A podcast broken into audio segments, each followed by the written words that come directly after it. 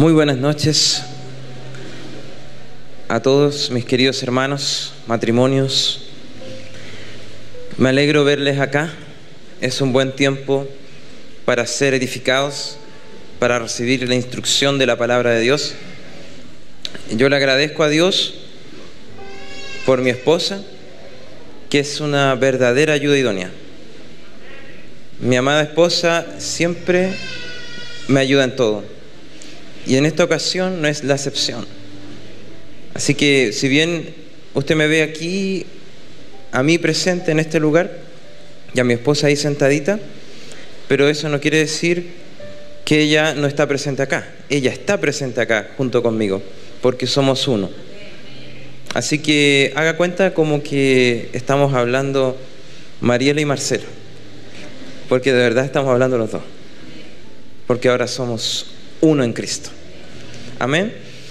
Bueno, el día de hoy hay algunos matrimonios que están atrás. Mis hermanos, yo les ruego que puedan acomodarse un poco más adelante. De hecho, aquí adelante está vacío, que esta primera fila eh, es gratuita, no tiene valor, costo, puede pasar directamente. Gracias por su obediencia, hermano. Es gratis, sí. Eso. Bueno, mientras se van acomodando, em, hoy vamos a hablar de un tema que es poco común de hablar, que en general no se toca mucho este tema, ¿ya? Y que tiene que ver con la intimidad sexual en el matrimonio.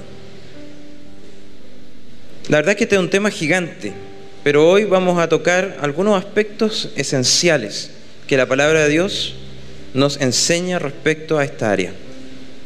Amén. Bueno, una pregunta que hay que hacerse es respecto a cuántos de nosotros hemos sido formados, instruidos, según los principios de la palabra de Dios, en este tema de la intimidad sexual.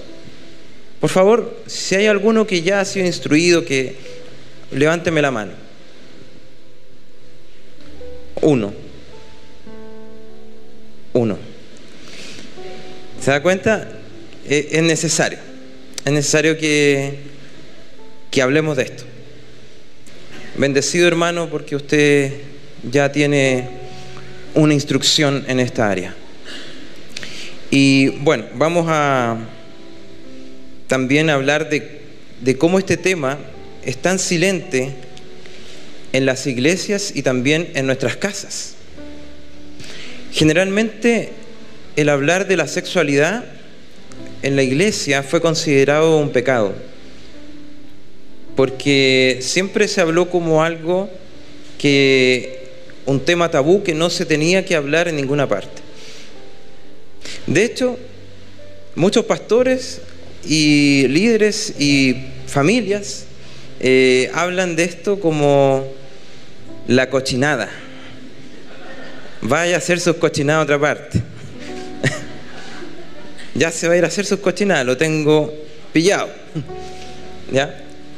Eh, claro, y, se utiliza esa palabra de la cochinada, eh, y de hecho es muy común que eso esté en, una generación que poco a poco ha ido tratando de salir de eso, pero aún no logramos totalmente salir de, esa, de ese paradigma.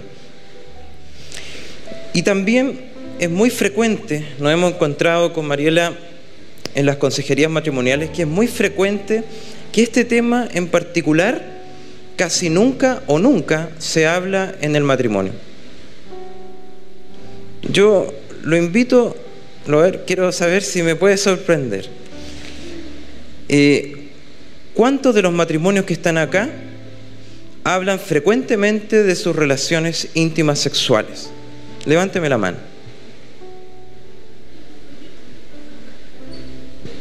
Gloria a Dios, gloria a Dios, gloria a Dios. Ya. Se da cuenta que la gran mayoría no habla de estos temas.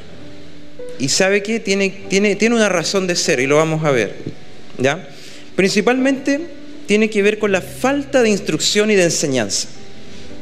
No tenemos en general este tipo de instancias donde poder recibir una palabra. Y a lo largo de los años que la iglesia ha ido formándose, que ha ido avanzando en el tiempo, este tema por algún motivo quedó en el tintero. ¿Y qué pasó con eso? Lamentablemente, al no haber enseñanza, reina la ignorancia. Y tenemos matrimonios que desconocemos cuál es la voluntad de Dios respecto a la intimidad sexual. Satanás se aprovecha de este vacío en la iglesia para poder sembrar mentiras y gobernar él la sexualidad de nuestros matrimonios. Permanentemente estamos siendo bombardeados por el mundo con ideas que vienen a distorsionar la idea original de Dios respecto a la sexualidad. De hecho, si usted se da cuenta, la infidelidad está de moda. Hoy en día las teleseries, sobre todo esas teleseries venezolanas, ¿sí? ¿Usted las conoce? no me diga que no. Bueno, en esas típicas teleseries aparece una protagonista que está casada, ¿cierto?, con un marido incomprensivo y que empieza a enamorarse de otro muchacho que también está casado con una mujer horrorosa. Y comienza a tejerse ahí un melodrama donde finalmente cada uno en su matrimonio es infeliz y cuando ellos se juntan en la infidelidad, en el adulterio, eh, se dan cuenta que están totalmente enamorados. ¿Y qué pasó ahí? El espectador ahí, nosotros ahí, oh, dan ganas de decirle que se separe, ¿eh? que se junte con él. Y eso, eso, eso que pasa acá, esos sentimientos, ese acuerdo que usted realiza con la teleserie, es un campo abierto para que Satanás siembre esa mentira, de que la infidelidad es amigable, es entretenida, es placentera y que es válida. Justamente eso es lo que genera las comunicaciones actualmente en, cada una de las familias. Poder sembrar cada día más una distancia respecto a la voluntad de Dios en esta área. Bien, dentro de todas estas mentiras que el diablo iba sembrando, una de ellas es determinar o decir que la vida sexual buena o el buen sexo se produce en lo prohibido. Generalmente se ha tratado de instalar, y yo creo que ya se instaló en la sociedad, de que el buen sexo solamente se vive en lo prohibido y que la sexualidad en el matrimonio es una frustración. Y eso es lo que hoy día el sistema está vendiendo y lo que está operando como espíritu de adulterio. Hoy la iglesia también ha sido atacada por este espíritu y tenemos matrimonios con mucho peligro de caer en esta trampa.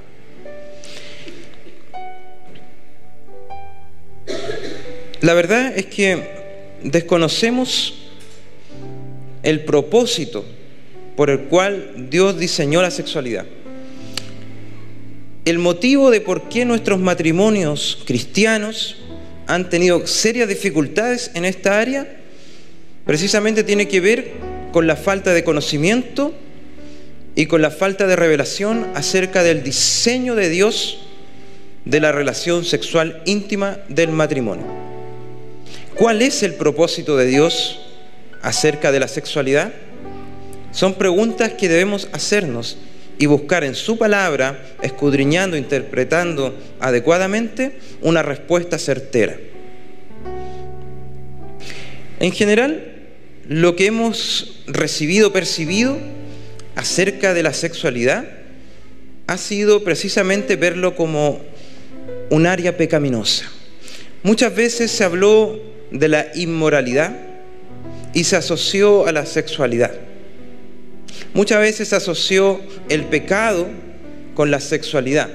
La pregunta que yo le hago a usted, ¿tener relaciones sexuales es pecado? El ser una persona con impulsos sexuales significa que usted es un carnal. Ahí costó más. ¿ah? Son preguntas válidas de hacerse, porque hasta el momento hemos construido nuestra relación matrimonial a la luz de nuestros propios prejuicios y enseñanzas que nos dijeron algunos hombres o amigos o familias o líderes y que lamentablemente muchas de ellas estaban erradas y equivocadas. Bueno, una de las premisas que tenemos que apropiarnos, lo primero es que no debemos conformarnos, no debemos caer en la conformidad con las enseñanzas adquiridas o lo que el mundo nos está entregando acerca del área sexual. No debe ser la actitud pasiva de solamente recibir como un espectador del televisor cuál es el concepto de la sexualidad, cómo se debe procesar nuestra sexualidad, cómo se debe vivir la sexualidad. No debemos ser meros espectadores, sino que, debemos ser protagonistas en la construcción de una relación sexual según los principios de la palabra. Debemos ser activos en el conocimiento, debemos ser diligentes en escudriñar la escritura. No debemos quedarnos con esta verdad a medias que finalmente se transforma en una mentira que destruye y roba la plenitud de nuestros matrimonios. La plenitud en el matrimonio y sobre todo en esta área, que a todo esto el área sexual siempre se la ha visto como la guinda de la torta. Pero la verdad es que en un matrimonio la sexualidad no es la guinda de la torta, sino que es un pilar fundamental. De hecho, es más que un área, es un centro de actividad esencial que debe estar ocurriendo saludablemente en un matrimonio, de acuerdo a los principios divinos. La sexualidad debe ser tratada de esa manera, como algo sublime, como algo puro. Debemos entender que la sexualidad no fue entregada por el mundo, sino que fue diseñada por Dios. El que nosotros tengamos impulsos sexuales, el que nosotros seamos seres sexuados, no es diseño de Satanás. Satanás no puede crear nada, solo destruir. Sino que Dios diseñó al hombre y a la mujer como seres sexuados. Y eso ya nos debe dar algunas pistas de que la sexualidad nunca va a ser en sí misma pecado ni algo malo, sino que debemos nosotros aprender la manera de vivir nuestra sexualidad de forma pura y de acuerdo a la palabra de Dios. El pecado está en que ejerzamos nuestra sexualidad en el contexto incorrecto. Ahí está el verdadero pecado. Que lo hagamos a la manera del mundo y no lo hagamos a la manera de Dios. Ahí está la desobediencia. Ahí está la falta de conocimiento. Entonces la sexualidad en sí misma no es pecado. Eso se lo dejo claro. Sino que la sexualidad es una virtud que Dios colocó en el hombre con un propósito, que es lo que vamos a ver. El propósito de Dios para la sexualidad con la cual nos creó la podemos comprender desde tres aspectos. Le vamos a colocar como sigla 3P. El primer aspecto tiene que ver con la palabra de Dios cuando dice que dejará el hombre su padre y su madre, y se unirá a su mujer, y serán una sola carne. Ahí está una palabra clave. El serán una sola carne. El diseño del matrimonio. En la unión de una sola carne precisamente está incluido la intimidad sexual. De hecho, si usted revisa históricamente cómo era el matrimonio, cómo era la celebración del matrimonio en el pueblo de Israel, de ahí también podemos sacar algunas enseñanzas. Uno de los aspectos interesantes del matrimonio en el pueblo de Israel en ese tiempo era que el novio y la novia, si bien eran bendecidos, ¿cierto?, por el sacerdote, eran, ya decían sus votos, ya ellos se comprometían delante de Dios en un pacto matrimonial, ya ese matrimonio con la bendición de Dios y todo, aún no era matrimonio, faltaba algo. Y de hecho, las familias del novio y la novia preparaban un lugar para que después de la ceremonia fuera el novio y la novia a consumar su matrimonio y tuvieran relaciones íntimas sexuales. Luego de eso, el matrimonio estaba recién ahí, confirmado, consumado. Si eso no se producía, ese matrimonio no era válido. Por tanto, la sexualidad para el pueblo de Israel, de acuerdo a los principios de la palabra, era algo santo. Porque había una preparación del novio y de la novia de guardar su sexualidad para ese momento. De hecho, era un pecado no guardarse. De hecho, lo es actualmente. ¿Tenemos novios acá? Levante la mano los novios. Gloria a Dios. Qué bueno que esté acá, porque esta enseñanza le va a servir. Porque esta enseñanza es necesaria tenerla antes de entrar al pacto matrimonial. Y si no la tuvo antes, bueno, es mejor tenerla tarde que nunca. Pero es mucho mejor tenerla antes. Así que son muy privilegiados ustedes de poder tenerla ahora antes de entrar a ese matrimonio. Entonces, uno de los aspectos del propósito de Dios acerca de la sexualidad es justamente ocupar el acto sexual como una consumación del pacto matrimonial. Y cada vez que el matrimonio entra en intimidad sexual, está permanentemente confirmando su pacto matrimonial. Y al mismo tiempo, ese pacto matrimonial está reflejando la imagen de Dios, la imagen de Cristo y la iglesia, que están en un pacto matrimonial. Por tanto, nuestra sexualidad tiene un rol importantísimo, que es la esencia del matrimonio, de ser una sola carne en un pacto matrimonial que refleja la imagen de Dios. Otro aspecto del propósito por el cual Dios diseñó la sexualidad tiene que ver con la procreación, con la multiplicación. Dios determinó que en este mundo la multiplicación del ser humano tenía que ser a través del acto sexual, dentro de un matrimonio. Ese es el orden. Y la intimidad tenía que ser y tiene que ser por diseño de Dios entre un hombre y una mujer. Y solo ahí se puede procrear.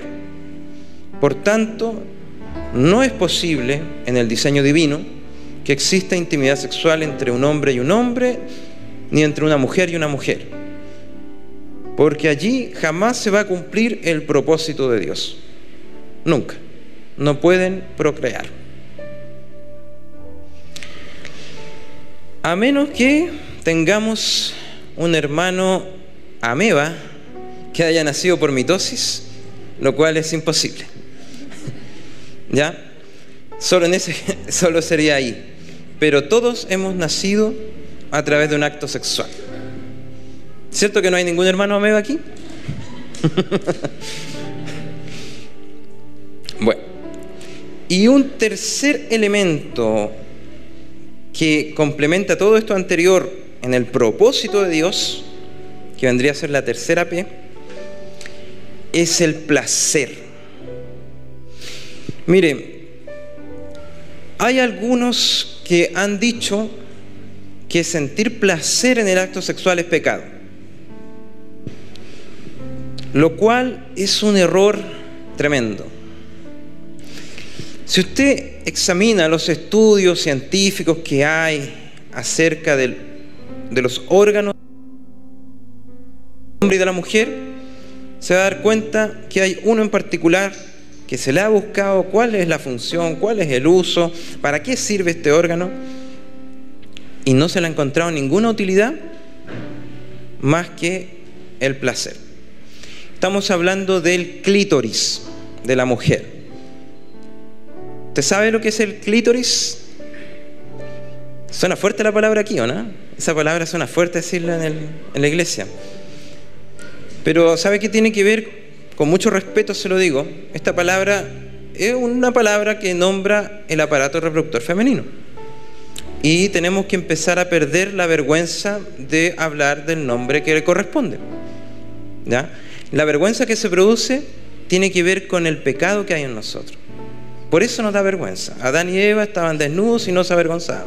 Pero cuando desobedecieron y cayeron en el pecado, apareció la vergüenza. Entonces, si a usted le da vergüenza, es porque hay pecado en usted. Entonces, ¿qué hay que hacer? Hay que empezar a trabajar en esta área para depurarnos, limpiarnos de toda esa doctrina del mundo que ha buscado establecer que la sexualidad y el placer sexual es pecado. ¿Ya? Entonces, Dios diseñó los aparatos sexuales del hombre y la mujer de una forma perfecta. Y esta forma perfecta incluye el clítoris, que es un órgano que está solamente diseñado para experimentar placer en la relación sexual íntima. No existe otra función, otra forma de usar el clítoris, solamente para experimentar placer. Con eso queda más que claro que Dios pensó y diseñó e ideó que en el matrimonio nosotros pudiésemos disfrutar de una relación sexual íntima pura.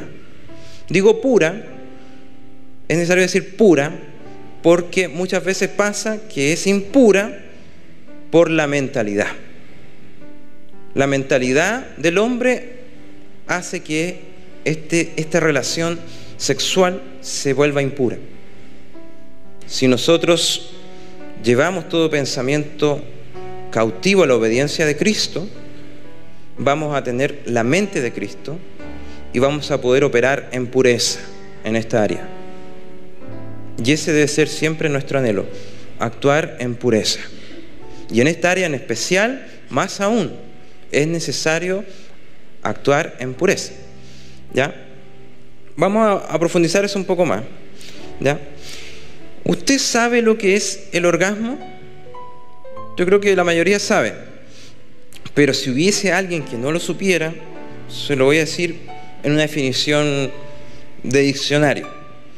El orgasmo o, o clímax es la descarga repentina de la tensión sexual acumulada durante el ciclo de la respuesta sexual resultando en contracciones musculares rítmicas en la región pélvica caracterizadas por el placer sexual.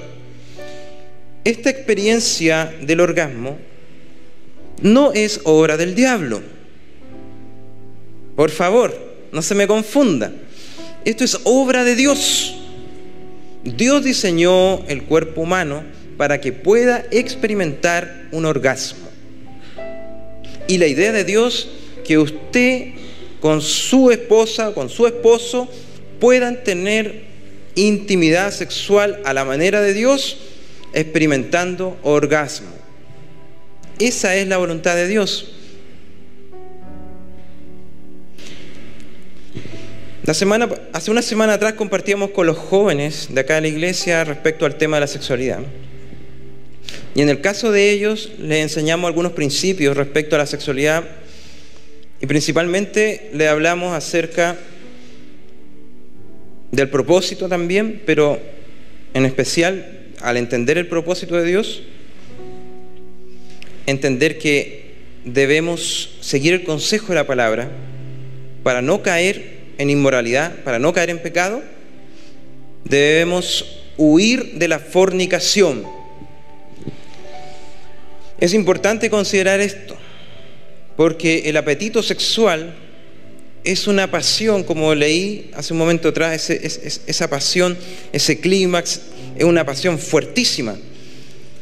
Y por tanto no hay forma de combatirla ni de luchar contra ella. Cada vez que usted intente luchar contra la pasión sexual que ya se desató en usted, que ya se estimuló usted, cada vez que usted trate de luchar con eso, usted va a perder la batalla, es cosa de tiempo. No puede luchar, no puede resistir, es imposible. Lo único que usted puede hacer es huir. Por tanto, no se exponga al pecado. En ningún caso se exponga al pecado sexual. No trate de exponerse y de resistir.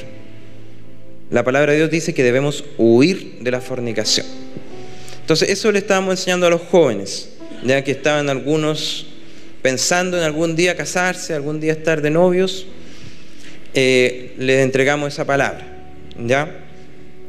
Y también, además de eso, es que cuando finalmente nosotros hemos caído y hemos pecado en esta área, lamentablemente va a existir Pero así también el Señor tiene misericordia y su gracia para perdonar el pecado. No hay pecado tan grande que Dios no pueda perdonar, pero tampoco hay pecado tan pequeño que no tenga consecuencias. Las consecuencias en esta área sexual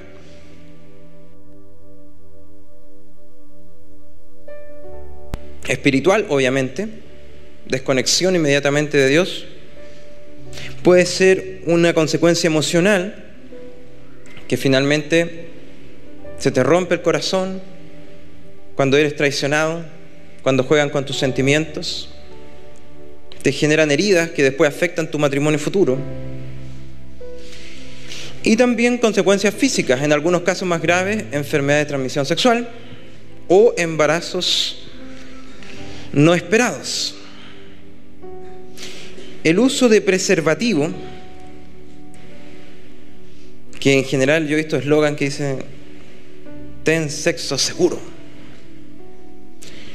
Claro, aparece ahí una, un supuesto consejo de usar el preservativo como sexo seguro. Y efectivamente tiene un grado de seguridad en el plano biológico, hay un porcentaje de seguridad en eso, pero el preservativo jamás va a poder protegerte de las heridas emocionales, ni tampoco de las consecuencias espirituales. No tiene ese poder. Así que yo diría que el uso de preservativo no es tan seguro. De hecho, no lo es. A ver, vamos a hacer ahora una pequeña actividad reflexiva eh, que va a ser individual. Marielita, por favor, venga a explicar de qué se trata esto. Uy, es necesario instruirnos en estos temas, ¿cierto? ¿Estamos de acuerdo? Bueno, vamos a hacer una evaluación. Muchas veces no conversamos estos temas, como decía Marcelo, ni en la iglesia, ni en la casa, y por lo tanto nosotros les vamos a dar una hojita que tiene varias preguntas. La idea es que cada uno, el esposo y la esposa, eh, pueda responder eh, estas preguntas. Son respuestas cerradas, sí o no, y es individual. Cada uno lo tiene que responder. Y nosotros le vamos a dar un tiempo para que puedan eh, tener algunas primeras impresiones en relación a lo que respondieron. Por ejemplo, si hay coincidencias, eh, también ustedes pueden plantear a lo mejor alguna idea, eh, algo que a lo mejor usted ni siquiera se había dado cuenta que estaba ocurriendo. es importante que tengamos la actitud correcta. ¿Qué significa tener la actitud correcta? Esto no es para que nos pongamos a atacarnos, criticarnos. Voy a aprovechar aquí de sacarle todo el rollo que yo venía guardando desde que nos casamos. Porque a veces las mujeres somos así. Empezamos a contar desde, desde porque somos así, por diseño. Pero en este contexto, y también en la casa, le sugiero hermano, que deje de ver a su esposo y a su esposa como su enemigo. Eh, si está operando un espíritu de enemistad, haga el esfuerzo de cuando hable, cuando se exprese, eh, hacer eso a un lado. Y también eh, lleve eso a la oración. Porque, mire, si usted cree que el enemigo es el esposo, ya digamos que la batalla está un poco perdida. Como hemos aprendido en el curso, el problema no es mi esposo, sino que el problema es él. Ya, o sea, entre los dos tenemos que reconocer el problema, por ejemplo, una dificultad en el área sexual, y entre los dos ponernos de acuerdo para poder avanzar. ¿Ya? Nunca el problema es la persona.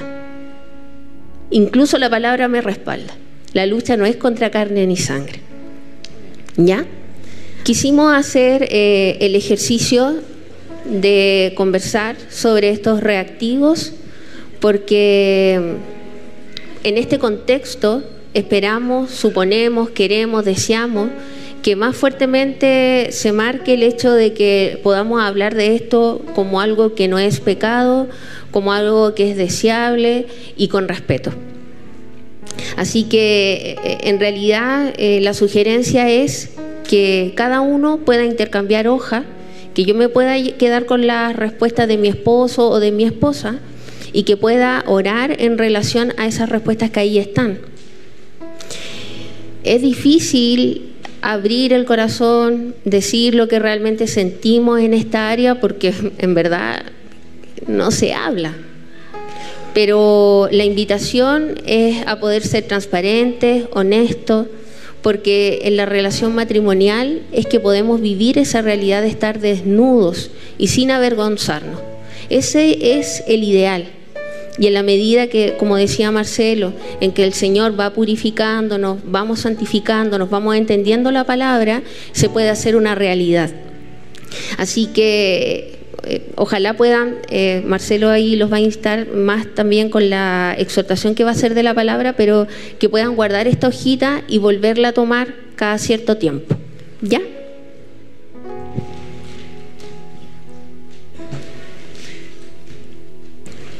Bien.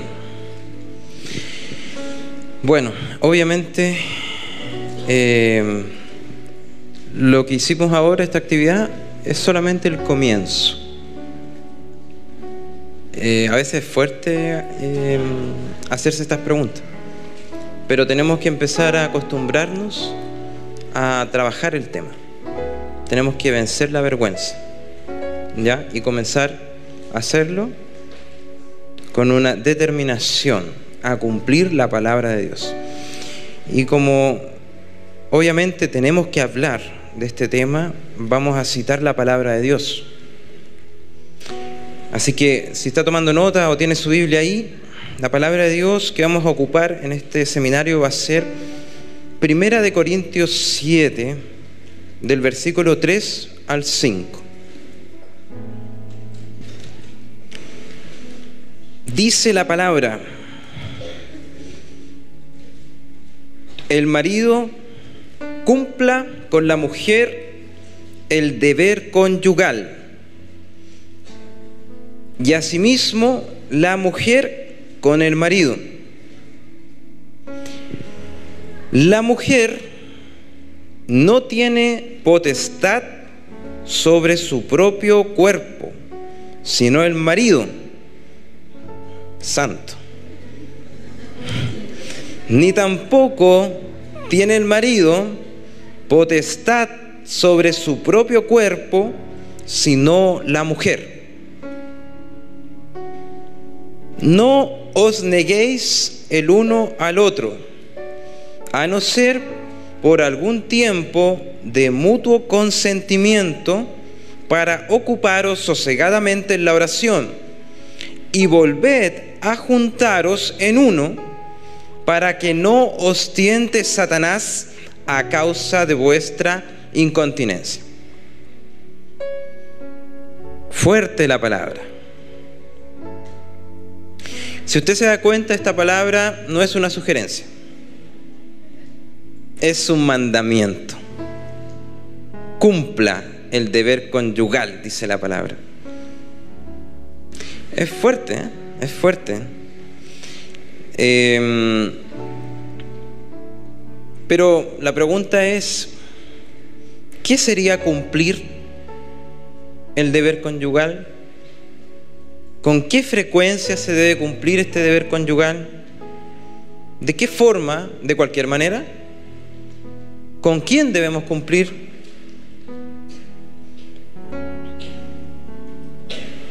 La palabra de Dios nos muestra que el deber conyugal debe ser cumplido ya sea por obediencia o por revelación, o ambas. Pero no tenemos excusa para dejar de cumplir esta palabra. Hay serias dificultades en los matrimonios cristianos y en general también, obviamente, en los no cristianos en cumplir esta palabra como corresponde, porque no se trata de solamente juntar los cuerpos. Eso lo pueden hacer los perritos. Usted los ve en la calle y ellos tienen también ahí sus relaciones.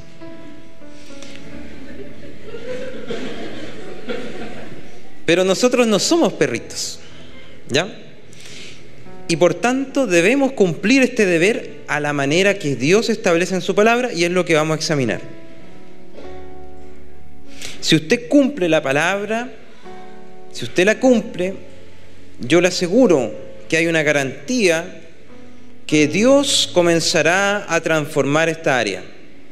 Quizás a usted le parezca difícil, quizás a algunos les resulta complejo, hablar de esto, hacer esto de forma sistemática, porque esto no es cumplir eh, cuando a usted se le ocurra. No, no es así. Esto tiene un orden. Y usted dice, esto es difícil, es complejo, no, nunca, hemos, no hemos, nunca hemos conversado de esto, de cómo vamos a cumplir, cómo entendemos qué es cumplir este deber. Porque usted tiene un concepto, su pareja tiene otro concepto, y cuando se proponen cumplir esto, lo hacen con conceptos equivocados, erróneos. Y ahí se empieza a producir el deterioro y las heridas en el área sexual. Si bien esto puede traer conflictos, el tratar este tema, no es el camino evitar el conflicto. Ese no es el camino se lo digo y se lo reitero, no es el camino evitar el conflicto. Si usted está tratando de evitar el conflicto, lamentablemente está en un error y está solamente buscando sobrevivir, lo cual es muy triste porque no es la voluntad de Dios que usted viva así. La voluntad de Dios es que usted viva de forma plena, que usted pueda tener paz gozo y amor verdadero en su relación matrimonial. Entonces, lo que tenemos que hacer es enfrentar de forma adecuada el conflicto. Tenemos que aprender a conversar, a comunicarnos y buscar una solución al conflicto a la luz de la palabra, no de la forma que yo creo que se debe hacer, no de cómo me enseñaron o de cómo yo creo que se podría hacer. No es así. La, las relaciones sexuales incluyen un apetito sexual. Ese apetito sexual es importante examinarlo, entenderlo. El apetito sexual que fue colocado por Dios en el cuerpo de cada uno de nosotros, ¿ya? Fue diseñado para que se active en el matrimonio, lo cual muchas veces pasa por error o por falta de conocimiento, que se empieza a estimular y activar antes. Y ahí comienzan las complicaciones. Pero en realidad, esta actividad sexual, estos impulsos sexuales, deben ser estimulados en el matrimonio. Es allí el lugar donde Dios diseñó para que se produzca la relación íntima. En general lo que ha hecho el sistema es buscar que la sexualidad se produzca antes del matrimonio y fuera del matrimonio. Y que en el matrimonio no se produzca. Eso es lo que ha hecho Satanás. O sea, todo lo contrario a la voluntad de Dios. La relación sexual íntima en un matrimonio es vital, es, por así decirlo, es como un alimento importante que debe tener el matrimonio. No puede ser que en nuestra relación matrimonial esta área esté sepultada. No podemos conformarnos a esa situación. Tenemos que dar la batalla y luchar para permitir que Dios restaure esta área. Usted podría decir, bueno, eh, usted dice que es un apetito sexual. Sí, es un apetito sexual. Bueno, pero a diferencia del apetito de comer, nadie se muere porque no tenga relaciones sexuales. A diferencia de que alguien deja de comer, puede morir. Pero nadie se va a morir por dejar de tener relaciones sexuales. Efectivamente, efectivamente, nadie se va a morir. Eso es en un nivel físico, corporal. Pero en el caso del matrimonio, el dejar de lado la relación íntima sexual implica colocar en un riesgo de muerte al matrimonio. O sea, usted no se va a morir, pero sí se va a morir su matrimonio. Y ese es el problema. Que al dejar esta área de lado como lo menos importante, exponemos nuestro matrimonio al peligro de la destrucción y de la, de la muerte. Por eso es tan importante este mandamiento que Dios estableció en su palabra. Por eso es un mandamiento y por eso no es sugerencia, porque es vital. Cada mandamiento que Dios establece en su palabra es vital, importante y por eso tiene carácter de mandamiento. Si no fuera así, Dios no lo coloca como mandamiento. Por eso es un deber conyugal. ¿ya? Tiene el sentido de protección de nuestro matrimonio. Por otro lado, el, el, versículo dice que podemos dejar de tener esta intimidad sexual salvo una excepción. O sea, podríamos dejar de tener estas relaciones sexuales solo en un caso excepcional, que es para ocuparnos sosegadamente en la oración. Pero pone un apellido importante, siempre y cuando sea de mutuo consentimiento. Es decir, que si usted de repente le vino una ola espiritual a usted, y se puso a orar, a hablar en lengua, está danzando. Y, y su marido la mira así como, ¿qué pasa aquí? ¿Hasta cuándo? Usted no le puede decir a su marido, ¿sabe qué? no seas tan carnal, estoy en el espíritu. no, de hecho, el que está siendo espiritual es su marido, porque el espiritual es el que cumple la palabra. No podemos pretender ser espirituales y al mismo tiempo incumplir la palabra.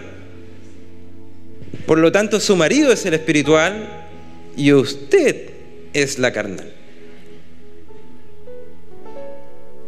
No se preocupe, también viene para los hombres ahora.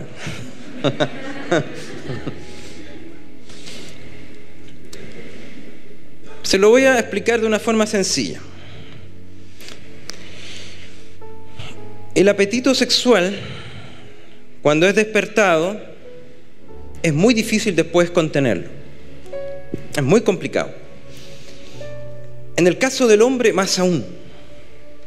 Dios diseñó al hombre con un apetito sexual aumentado, exacerbado.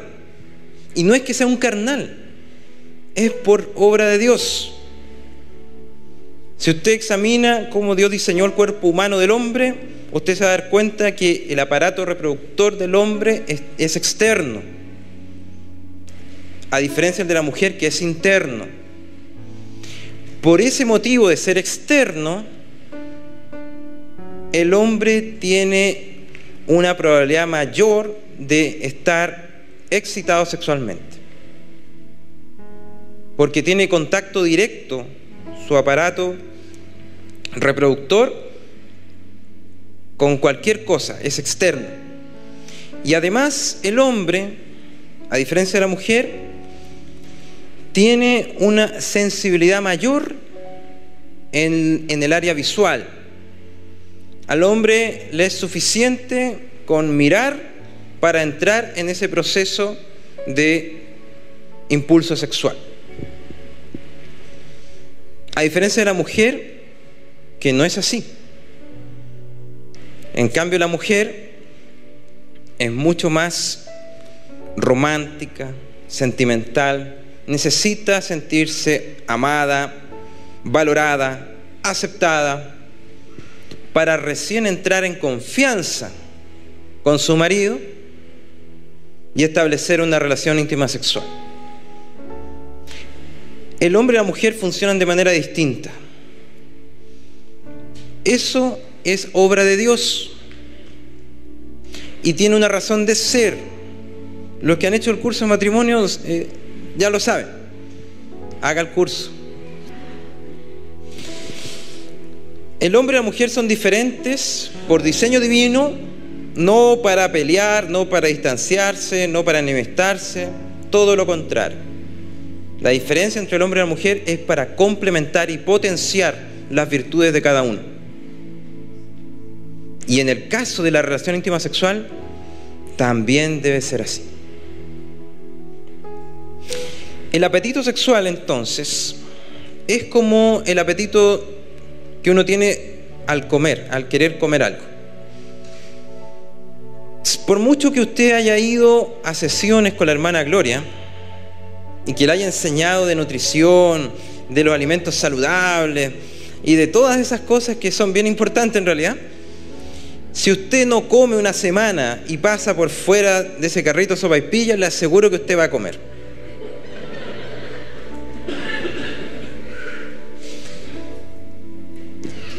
Así también funciona el apetito sexual. Por eso la palabra nos dice, no os neguéis el uno al otro para que no os tiente Satanás a causa de vuestra incontinencia. Por eso no debemos dejar de practicar el deber conyugal, porque si no lo hacemos, colocamos en riesgo nuestro matrimonio. Esa es una razón fuerte en la palabra. Aparte del propósito que ya hablamos anteriormente, aparte de esos tres aspectos, pero este tiene que ver con resguardar, con la seguridad, con la protección de su matrimonio. Porque al no practicar, como dice la palabra, usted coloca en riesgo su matrimonio. Como les decía el pecado sexual no se puede resistir, no se puede luchar, es cosa de tiempo y usted va a ser vencido por ese pecado. La única forma de no caer en ese pecado es huyendo, huyendo. Por tanto, es así de fuerte, eso es lo que voy, es así de fuerte este tema.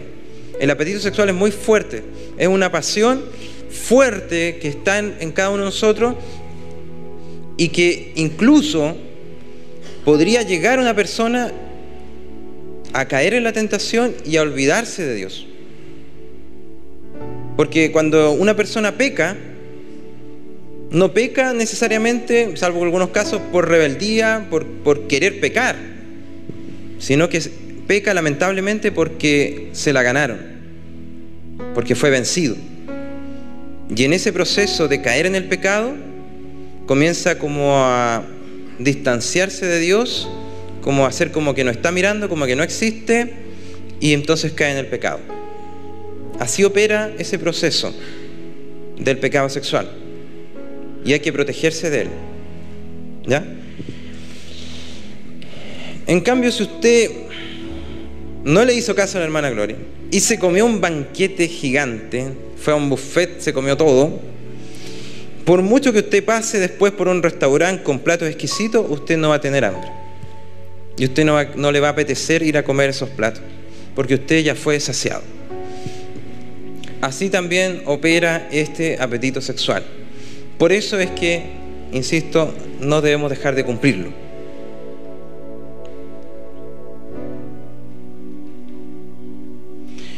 Bueno, obviamente, las preguntas que yo hacía, ¿en qué consiste este deber conyugal? ¿Con qué frecuencia se debe practicar el deber conyugal? ¿De qué forma? La palabra de Dios no dice nada. Usted lo escuchó, yo lo leí, no dice absolutamente nada ni de la frecuencia, ni de la forma, ni en qué momento, en qué oportunidad, nada no dice nada, sino que establece algunos principios generales que deben orientar nuestra práctica sexual. Pero respecto a, estos, a estos aspectos tan cotidianos, tan prácticos, es necesario operar en la ley del acuerdo. Porque como bien yo le decía, en la relación íntima sexual, en un matrimonio, va a haber uno que es más activo sexualmente versus otro que es menos activo sexualmente. Y obviamente el que está más activo sexualmente va a querer una frecuencia mayor que, el, que respecto al otro que tiene una actitud más pasiva en el área sexual. El que es menos activo, obviamente, va a tratar de que sea no tantas veces. y va a tener conflictos con el activo sexual que quiere, mire, hay algunos que quieren todos los días. Em, pero la pregunta es, ¿cuál es la frecuencia correcta? ¿Todos los días? ¿Una vez al mes? ¿Dos veces al mes? ¿Una vez a la semana? ¿Dos veces a la semana? ¿Tres veces a la semana? ¿Todos los días? ¿Cuál, es la frecuencia correcta? No existe una frecuencia correcta. Sino que debe operar usted en la ley del acuerdo. Y para eso es importante la comunicación. Y en verdad deben planificar.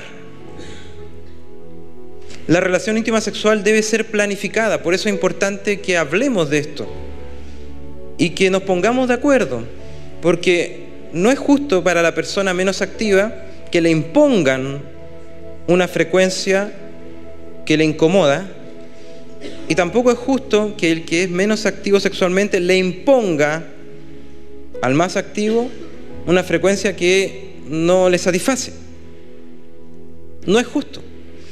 Por tanto, la solución a eso es llegar a un acuerdo, a un consenso, establecer un acuerdo que les permita a los dos finalmente ya esa va a ser la frecuencia de nosotros. Y tienen que definir el día, la oportunidad, los días. ¿Qué día va a ser? ¿Va a ser cada, cada día martes? ¿Va a ser cada día viernes o el domingo? Se tiene que planificar incluso el día. ¿Cuáles son esos días? ¿En qué horarios? Porque, ¿sabe qué? Si usted no lo planifica, le va a pasar que ese día que usted quiere tener una relación íntima, se va a encontrar con alguien que no quiere tener esa relación íntima. Y entonces ahí va a entrar en conflicto. Es que no me ama, es que no me quiere, soy rechazado. Es que tú siempre me buscas cuando estoy cansada. No ves que estoy cansada, estoy agotada, mire todo lo que he hecho acá. He hecho todas las cosas acá de la casa y, tú me, encima me demandas esto, me exiges esto. ¿Cómo? ¿Crees que soy tu esclava? Bueno, todas esas discusiones, conflictos, esas cosas se pueden ahorrar si usted primero se pone de acuerdo. Usted, usted, ambos saben que ese día, a esa hora, va a ser el momento especial. Cuando usted planifica, ¿sabe lo que va a pasar? En el caso del, del hombre, el hombre va a tener que restringir, como aguantar, dominar su deseo sexual para que, en el fondo, llegar a ese día y los días anteriores no insistir ser disciplinado. Le va a significar al hombre disciplinarse, decir, ese es el día y mientras tanto tengo que resistir, tengo que estar firme, no puedo desesperarme. ¿Sabe? Hemos escuchado algunas historias bien tragicómicas de hombres que lamentablemente no supieron llevar esto sabiamente con su mujer y llegaron a un punto en que ese hombre ya había pasado ya un par de meses y no pasaba nada, nada, nada. El pobre hombre la invitaba a los hoteles, la llevaba a lugares bonitos, le daba todo, regalo y todo, pero no, no, no pasaba nada. Ese pobre hombre estaba que trepaba las paredes. Le faltaba, yo decía, pero ¿cómo a esa mujer le falta misericordia? pobre hombre. Eh, pero así también hay al revés. Y que son situaciones bien difíciles cuando la mujer se siente usada o incluso abusada o violada que eso ya es más terrible. Hemos escuchado algunas historias también muy tristes de eso. Y obviamente jamás usted va a poder tomar esta palabra para obligar. Si bien es un deber, pero es un deber dirigido a cada uno. De hecho, la palabra dice, fíjese bien, el marido cumpla con la mujer el deber conyugal y asimismo la mujer con el marido no dice cumplan el deber conyugal. No dice cumplan el deber conyugal, no, no, habla de ustedes, sino que los personaliza y los individualiza. Dice, el marido cumpla con la mujer el deber conyugal, ese es un deber. Y la mujer cumpla también así con su marido su deber conyugal, ese es otro deber. Lo individualiza porque el deber es para cada uno, es para mí, tiene que ser leído para mí. No puede ser leído, tú no estás cumpliendo. No puede ser leído así. Eso sería un error. Tiene que ser siempre leído desde el yo. Yo tengo que cumplir mi deber conyugal. Esa es la lectura correcta de esta palabra. No para obligar. Cualquier palabra, cualquier texto sacada del contexto es usada como un pretexto. Y aquí yo se lo estoy aclarando para que no les pase eso. Bien, entonces la planificación es importante, porque de esa forma usted le va a dar una prioridad. Porque cuando usted no planifica y dice que tiene prioridades, pero en su planificación no aparece en ninguna parte, es porque no es una prioridad. Si en su agenda no tiene contemplado el momento exacto cuando ustedes van a tener relaciones íntimas, es porque no tienen esta área como prioridad. Y es importante que lo hagan de forma planificada, sistematizada, para que comiencen a generar un hábito y no aparezca la manipulación, que ese es otro error gravísimo que a veces también sucede en este tema. No es legal, no es la voluntad de Dios que haya manipulación en el área sexual. Es que yo no voy a tener relaciones contigo porque tú te has portado mal y por lo tanto no me has dado regalo y no vamos a tener nada me tienes que comprar esto, esto, esto y ahí recién. ¿Sabe? Esa no es la voluntad de Dios. Y así también el marido a veces manipula, es que, es que me siento, me siento mal, tú siempre me, me dejas de lado, ¿cuándo va a ser el día en que ya me tomes en cuenta? Esto no va para ninguna parte, está todo mal, es tu culpa que nuestro matrimonio esté mal, porque tú eres la que se niega a esto. Y ahí la mujer dice, ya, bueno, ya, vamos. Eso es manipulación. Eso es manipulación. Es tratar de meter culpa para obtener lo que quiere. Eso es manipulación.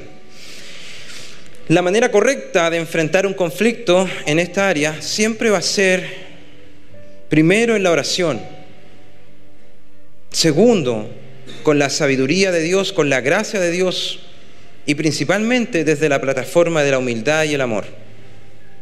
Jamás se le ocurra a usted intentar forzar o obligar una relación íntima sexual. Nunca caiga en eso. No es excusa que la palabra diga que es un deber para que usted ocupe esa palabra para obligar. No caiga en eso, porque lo único que va a hacer ahí es destruir, es generar heridas que son de difícil curación. Además, la comunicación es importante porque se debe conversar de aspectos concretos ¿Qué es lo que te gusta a ti? ¿Qué es lo que me gusta a mí? Con la luz prendida, con la luz apagada. Con esta sábana, con esta otra sábana. Bueno, a veces el hombre le da lo mismo. Pero, ¿sabe? No le debe dar lo mismo. No le debe dar lo mismo. Porque esta palabra nos enseña cuando dice que la potestad del cuerpo, ¿de quién es? Dice que la mujer ya no tiene potestad sobre su propio cuerpo, sino su marido. ¿Cierto? Y asimismo también dice que el hombre no tiene potestad sobre su propio cuerpo, sino su mujer. Esta palabra también se puede entender mal. Cuando habla de tener potestad sobre el cuerpo, tiene que ver con que ahora este cuerpo de mi esposa o de su esposo es un regalo de Dios que le ha sido dado para usted en su matrimonio. Es una, ¿cómo decirlo? Es un don de Dios que le ha entregado a usted. Pero como cualquier cosa que Dios le entrega a usted, usted debe aplicar sabiduría, conocer cómo funciona ese cuerpo, cuál es la forma en que se facilita la excitación sexual del cuerpo de su esposa. Usted debe ser un conocedor del cuerpo de su esposa, no para deleitarse usted mismo, sino para procurar que su esposa tenga satisfacción sexual en la relación íntima. Ese debe ser el enfoque de cada uno de los cónyuges. Buscar conocer las particularidades del cuerpo del otro para promover, para producir una experiencia sexual plena.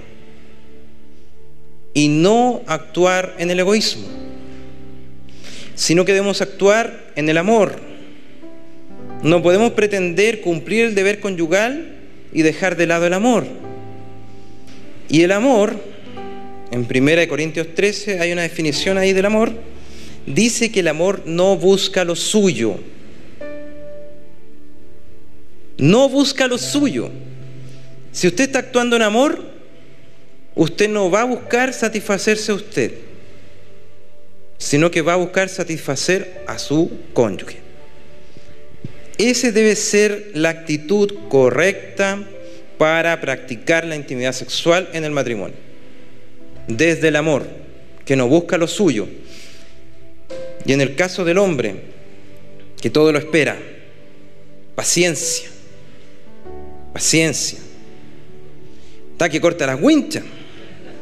Está que ya, yo le decía aquí a mi hermano, toda esta enseñanza que vamos a hablar, le decía yo, hay que ponerlas en práctica. Tiene que ser lo más práctico posible toda esta enseñanza, pero en su casa.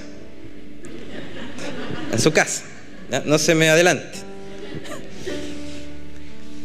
Y la actitud es muy importante. La actitud tiene que ser correcta. Porque si usted actúa desde el egoísmo de usted usar el cuerpo de su cónyuge para satisfacerse a usted, ¿sabe cómo se llama eso? lujuria. La lujuria es precisamente usar el cuerpo del otro como un objeto para satisfacer mi necesidad. Eso es lujuria. ¿Y sabe qué? Muchos matrimonios caen en lujuria. Y la palabra de Dios dice que la lujuria no puede estar en nosotros. Por tanto, es necesario examinar mis conceptos, mi actitud y mi práctica. Que cada una de estas cosas se alineen a los principios de la palabra de Dios. Además, la intimidad sexual jamás va a estar diseccionada. ¿Qué quiero decir con esto? El mundo se ha encargado de enseñar la sexualidad de forma diseccionada, es decir, recortar partes del cuerpo y decir esto, esto es placentero, esta parte del cuerpo. Todo lo demás es feo, no es agradable, tiene que ser el cuerpo de esta forma. Y establece estándares del cuerpo, este sistema, que obviamente son estándares que no tienen que ver con la realidad, y llegamos a unos extremos que obviamente no tienen nada que ver con la voluntad de Dios. El cuerpo ha sido un objeto manipulado, diseccionado por este sistema, señalando que el placer sexual se produce en lo genital, por ejemplo, y que es allí donde está el placer sexual, en la genitalidad. Lo cual es una mentira tremenda, porque el placer sexual es una experiencia integral, que incluye no solamente lo genital, sino que incluye todo el cuerpo. Todo el cuerpo es sensible en, en, un momento de intimidad sexual y todo el cuerpo contribuye a la experiencia del orgasmo.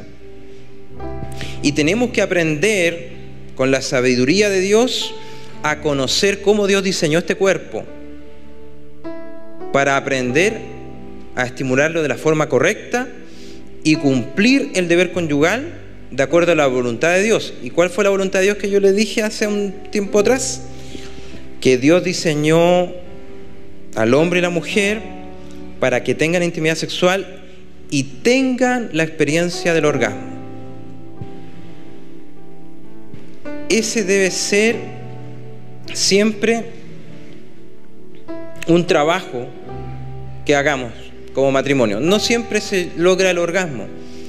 No siempre se logra el orgasmo. Y eso no debe ser motivo de frustración o desesperanza.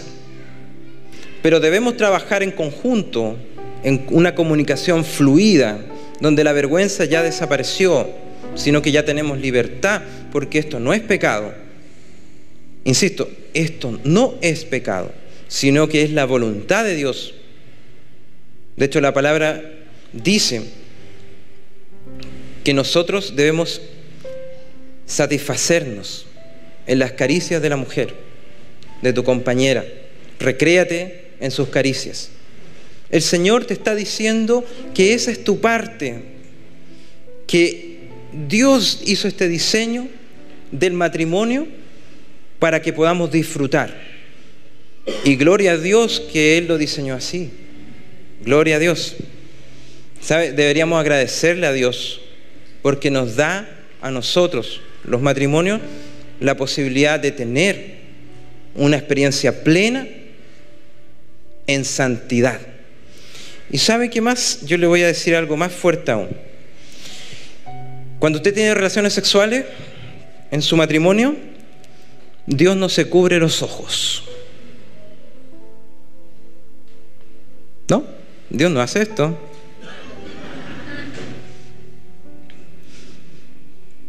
Dios se satisface y se alegra que ustedes puedan tener relaciones íntimas, placenteras y plenas. Es un deseo de Dios profundo de que nosotros podamos disfrutar de la bendición que Él nos dio. Y además le puedo decir algo más aún. La palabra que leímos hace un momento atrás dice que no debemos dar lugar a Satanás y por tanto debemos cumplir el deber conyugal, que es importante no dar lugar a Satanás. Justamente, cada vez que usted se aparta, se guarda y le cierra la puerta a Satanás, usted está en un proceso de santificación. Por tanto, en conclusión, tener relaciones íntimas sexuales en el matrimonio es sinónimo de practicar santidad. Usted está santificando su relación matrimonial al practicar el deber conyugal. ¿Por qué? Porque Dios lo diseñó así, puro, santo. Ambos estaban desnudos y no se avergonzaban. ¿Cuándo se comenzaron a avergonzar? Cuando desobedecieron y entró el pecado. Pero en un principio eso no era así, era puro. Y si nosotros hoy día estamos contaminados por el mundo, por este sistema, en la impureza sexual, debemos entonces procurar en la presencia de Dios, en el escudriñar la escritura y en el practicar su palabra, comenzar a descontaminarnos de esa impureza sexual que nos llegó por herencia, por herencia de este mundo. Debemos soltar, debemos dejar esos modelos de sexualidad. Por eso la palabra de Dios dice, dejará padre y madre y se unirá a su mujer. Ese dejar padre y madre no es solamente dejar al papito y la mamita en segundo lugar, sino que también implica abandonar ciertas enseñanzas que recibimos en nuestra familia que no eran la voluntad de Dios. Por eso la actitud correcta siempre debe ser de respeto y de revelación, de conciencia de que estamos cumpliendo el propósito de Dios por el cual Él creó el matrimonio. Esa debe ser nuestra conciencia. Incluso yo le digo, ore por sus relaciones íntimas. Ore para que el Espíritu Santo santifique su relación íntima sexual. Tiene que romper ese mito, ese esquema de que la relación sexual es pecado. Tiene que romperlo a la luz de la palabra. Porque esta verdad que está siendo exhortada en este momento, si usted la recibe, puede ser libre de eso. La intimidad sexual no es solo juntar los cuerpos, como lo decía, sino que es algo integral. La intimidad sexual implica que usted tenga intimidad emocional en su matrimonio, que usted sea íntimo emocionalmente. No es legal que usted sea íntimo emocionalmente con otra persona que no sea su cónyuge. No es legal. Ni su mamá, ni su mejor amiga o su mejor amigo. No es legal, no es la voluntad de Dios que usted sea íntimo emocionalmente con una persona que no sea su cónyuge. Obviamente usted puede ser íntimo con amigos, pero siempre la mayor intimidad va a ser con su cónyuge. Siempre. Y si eso no se está cumpliendo, por ese mismo hecho usted tiene que trabajar en su comunicación, en su relación, para cambiar esa situación. No puede conformarse. No podemos conformarnos con esa realidad. Si usted está en esa situación, tiene que arrepentirse en el buen sentido de la palabra, en el entendimiento correcto de la palabra arrepentirse, que no es culpa, sino que es un cambio de mentalidad, un cambio de dirección y decir, wow, lo entendí, bueno, ahora lo vamos a hacer de esta manera, como Dios dice. Eso es arrepentimiento. Entonces, si usted está en eso, tiene que arrepentirse y buscar en la intimidad con su esposo, en la intimidad con Dios, establecer una relación íntima, emocional en su matrimonio. Asimismo, la intimidad tiene que también tener una intimidad espiritual. Si usted no tiene una conexión espiritual con Dios y esto está cortado, jamás usted va a poder tener una relación íntima como Dios manda en su matrimonio. Si usted está pecando, si usted por algún motivo está pecando, ya sea en mirar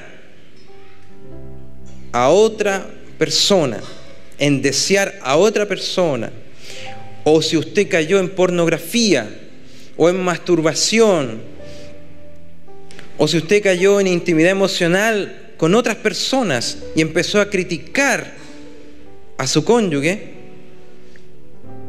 le puedo decir claramente que esta intimidad no está fluyendo. Y por tanto, como no está fluyendo, usted no va a poder tener la intimidad que Dios diseñó para su matrimonio. Por eso es importante que la intimidad sea integral, espiritual, emocional y sexual.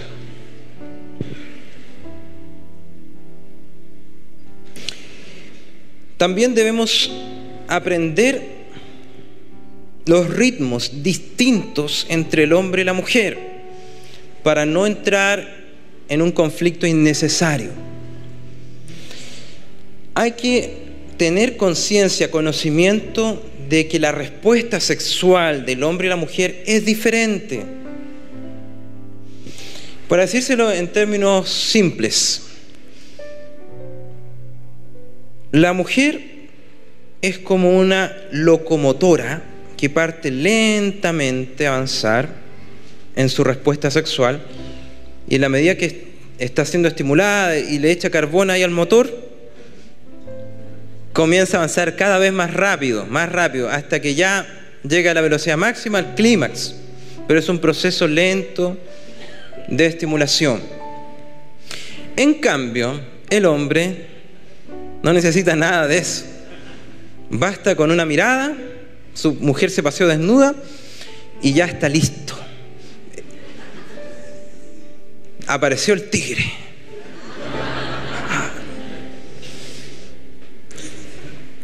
Es como un auto Fórmula 1. No se dio ni cuenta y ya llegó a la meta. Así funciona el hombre. Y sabe que esto produce mucha frustración.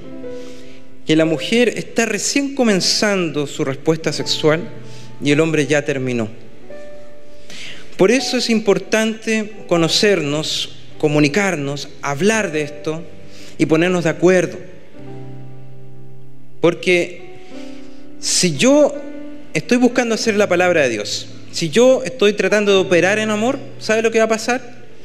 Yo voy a aprender a conocer el cuerpo de mi cónyuge y voy a hacer lo necesario para responder y buscar un equilibrio, una sincronía con mi cónyuge.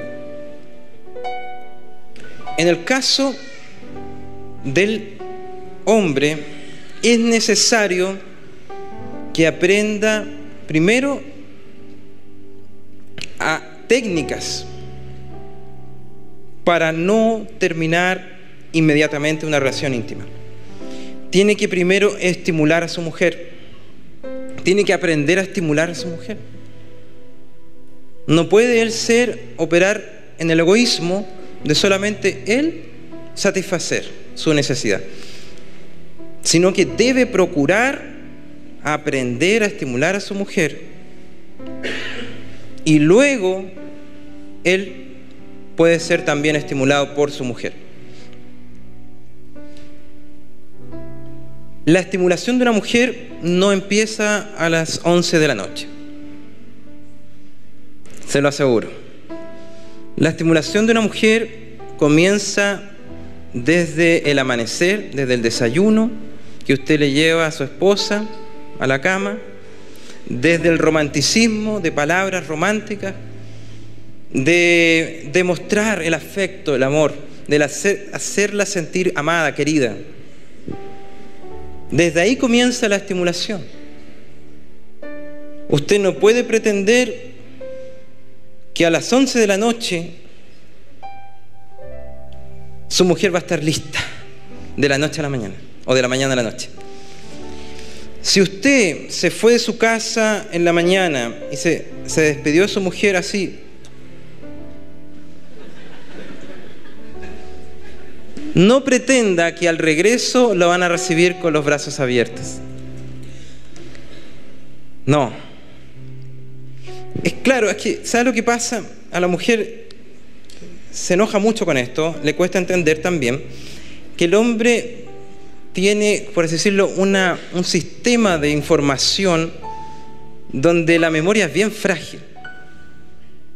Y donde para el hombre el conflicto que usted tuvo, la pelea que usted tuvo en la mañana, o incluso en el mismo momento, si se trata de cumplir el deber conyugal, se lo olvidó todo. Hay que cumplir. No hay problema, vamos a cumplir. Pero la mujer no funciona igual. La mujer no funciona igual. Si tuvieron un conflicto, lamentablemente van a tener que resolver el conflicto para poder tener una relación como Dios manda. Asimismo, puede pasar que una mujer ya planificándose, ¿cierto? Este día es nuestro día el día martes, después del seminario. Ese es el día. Y resulta que, bueno, el hombre, el marido está preparado, ya me toca. Está así apasionado, fuerte. Y ese día la señora comenzó desde tempranito, de las 5 de la mañana, empezó a hacer el aseo del primer piso, después el segundo piso, después se fue a, la casa de su mamá, allá también empezó a hacer aseo, después se puso a cocinar, después se fue a hacer un trabajito, después volvió y dijo, oh, está desordenado, hay que ordenar, vamos a limpiar los vidrios, vamos a hacer, ayudar a los niños en las tareas, vamos haciendo todas las cosas, planchando la camisa, ya. Esta mujer comenzó a cumplir todas estas funciones y cuando llega el marido y llega el momento, el marido está expectante. Ya, nos toca. Y la mujer dice, uy, se me olvidó. Estoy súper cansada. Ni sabí todo lo que hice en el día. Y ahora me empezó a doler la cabeza. ¿Sabe? Eso es un error también que no debiera ocurrir.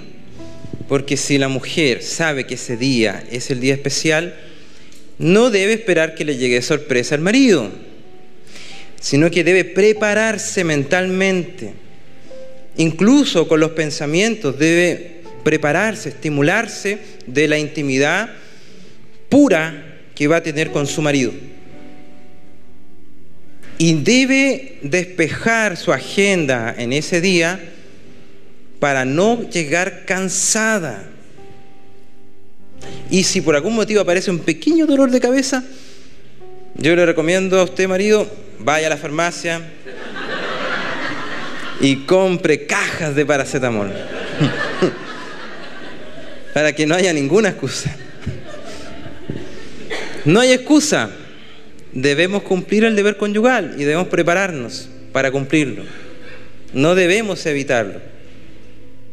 Si por algún motivo usted está complicado con este tema y pone en práctica esto y no le funciona, es porque necesita ayuda. Pero si usted obedece la palabra y la cumple, yo le aseguro que va a tener resultados exitosos. Los años que usted ha vivido en su matrimonio hasta ahora no se pueden comparar con los años que va a vivir de ahora en adelante si usted pone en práctica estos principios. Y sabe, es la voluntad de Dios que sea así. Bueno, estamos en la hora, más que la hora, más que pasado de la hora. Vamos a llegar hasta aquí. ¿Le sirvió? Ya. Obviamente tenemos que seguir trabajando este tema. Es muy importante. Pero ahora usted ya se fue con una enseñanza. Y ya tiene una hojita ahí. Bueno, intente comenzar con algunas de las preguntas que están en esa hojita. Comiencen a conversar del tema, con respeto, con oración, con humildad, con amor. Comience a practicar la palabra. No deje que esta palabra que fue soltada hoy sea un mero recuerdo de un seminario que alguna vez escuché. Sea activo, tome la palabra y aplíquela. Sea cumplidor, no oidor de la palabra. Amén. Lo invito a ponerse en pie.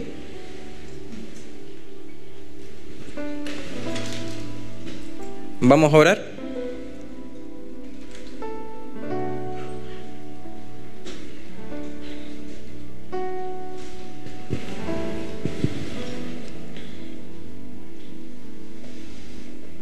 Cierre sus ojitos, levante sus manos ante la presencia de Dios. Te damos gracias, papá. Te damos gracias por esta bendición que tú nos das. Gracias te damos, Señor, por tu palabra, por tu enseñanza, por esta bendición tan grande que tú diseñaste para nuestro matrimonio. Gracias, papá, porque tú nos das el gozo, porque tú nos das la paz y tú nos santificas. Gracias, Señor, porque sabemos que si nos alineamos a ti, tú obrarás y perfeccionarás la obra que has comenzado.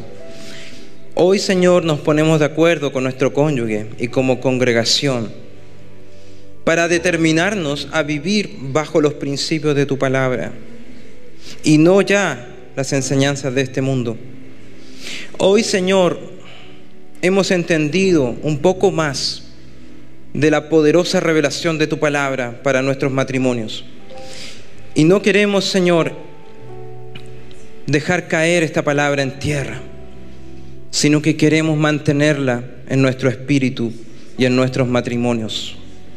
Hoy, Señor, declaramos que todas las cosas que hemos hecho mal, que nos hemos dado cuenta, Hoy, Señor, vamos a cambiar de dirección. Hoy ya no seguiremos haciendo lo mismo.